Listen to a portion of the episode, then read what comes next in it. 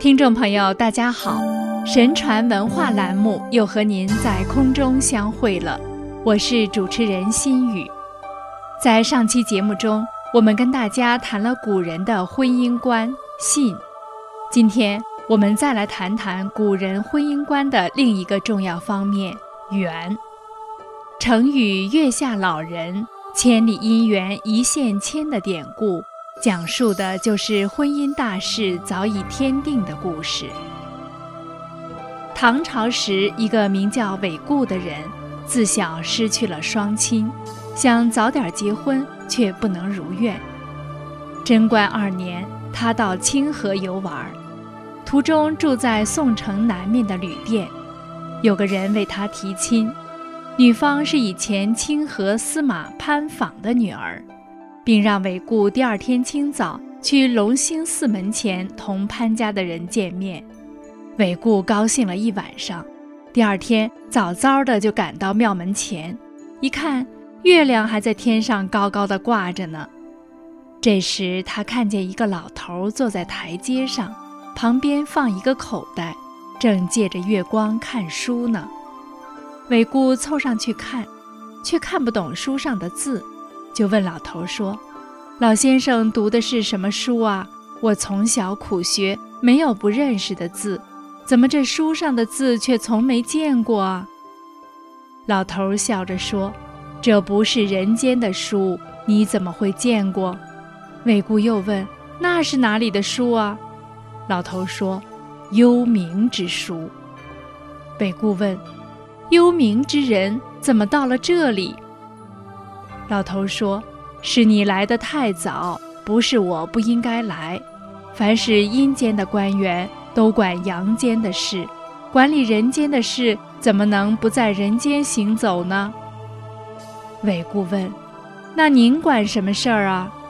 老头说：“天下人的婚姻大事。”韦固高兴了，说：“我从小失去父母，想早点娶妻生子。”可十几年来，我多方求亲都不成。今天有人给我提潘司马的女儿，你说这件婚事能成功吗？老头回答：“不成。你的媳妇儿刚刚三岁，等到她十七岁才能进你家的门。”韦固问：“你口袋里装的是什么东西？”老头回答：“红绳啊，用来系夫妻两人的脚。”等到他们定下了，我就偷偷地把红绳系在他们脚上。不管这两家是仇敌，还是贫富悬殊，或者是相隔千山万水，只要红绳一系，再也逃不掉了。你的脚已经和他的脚系在一起了，你再找别人又有什么用呢？韦固问：“那我的媳妇儿是谁？家在哪里？”老头回答。旅店北面卖菜家的女孩，韦固问：“能去看一看吗？”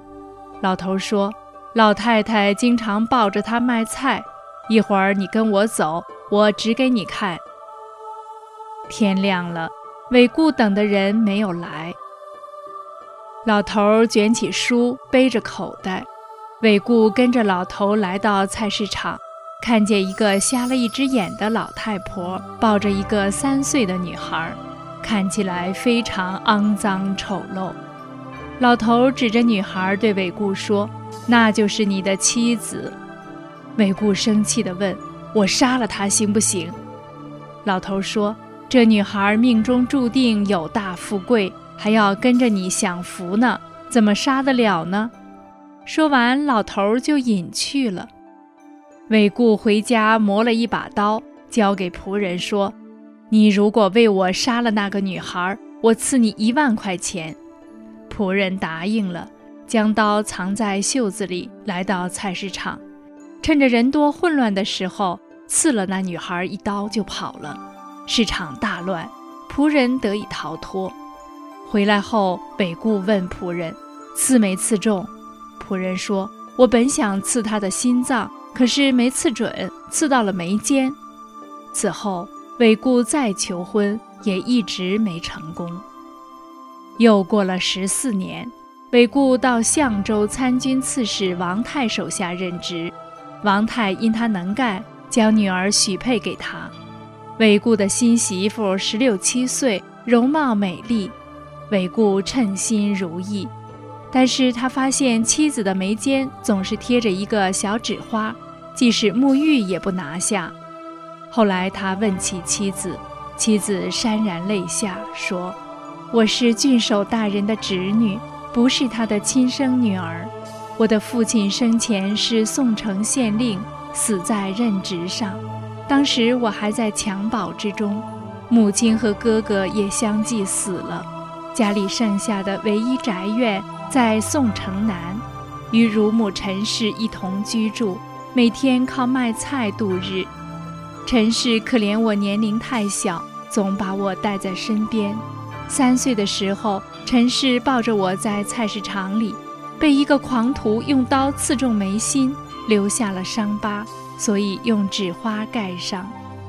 七八年以后，叔叔来到卢龙任职，我便跟着叔叔了。并以他女儿的名义嫁给你。韦固问：“陈氏是不是瞎了一只眼？”妻子说：“对呀，你怎么知道的？”韦固说：“赐你的人是我派去的，这真是一件奇事。”便将事情的来龙去脉一一告知妻子。夫妻俩从此更加相敬如宾。后来生了个男孩，叫韦坤。做了雁门太守，母亲被封为太原郡太夫人。从此啊，人们便把提男女双方牵线搭桥的人称为月下老人，也简称月老。而千里姻缘一线牵的说法也是从这儿来的。看来啊，缘分天定还真是那么回事儿。而且命中注定的事也不会因人力而改变，这个观点在西方的文化中也被普遍接受。所谓的因缘天注定。如果说缘分原本就是天注定的，那么在人世间将两人拉到一起的形式是否就不主要了呢？因为既然是天定的。就一定会让有缘分的人通过某种形式走到一起。那么，古代的父母之命、媒妁之言，会不会就是天为人选择的婚配的一种方式呢？既然是命中注定的事情，结婚之前见不见面、对对方了解多少、是不是自己喜欢的人等等问题，也就不需要挂心了。反正结果是不会变的。由于古代的人信天认命，欣然接受上天的安排，用现在的话可以说是坦然地面对现实，更看重的是日后彼此的以礼相待，各守本分，真诚包容。这些又不单单是一纸婚约可以约束的，而是自自然然就该那样做的。所以古人的婚姻绝大多数都是从一而终。心甘情愿去了却一段上天注定的夫妻姻缘，其中好也好，坏也罢，因为相信都是自己的命，也就无所苛求，顺其自然，随遇而安了。现代的人不信神，不信命，相信命运掌握在自己手中，自己的幸福自己把握，在茫茫人海里盲目的四处寻找。而前提条件往往又都是考虑自我的需要，结果常常屡屡碰壁，身心疲惫，而最终找到的那个人，恐怕还是被月老系了红线的有缘人。那么这苦苦求索的过程，也就变成了天安排给现代人婚配的一种方式了。对比起来，哪一种择偶的方式更可取呢？当然。现代人是因为担心自己的命运被安排的不好，才要自己做主的。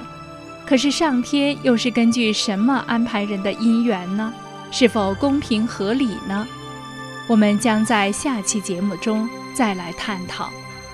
感谢您的收听，下期节目再见。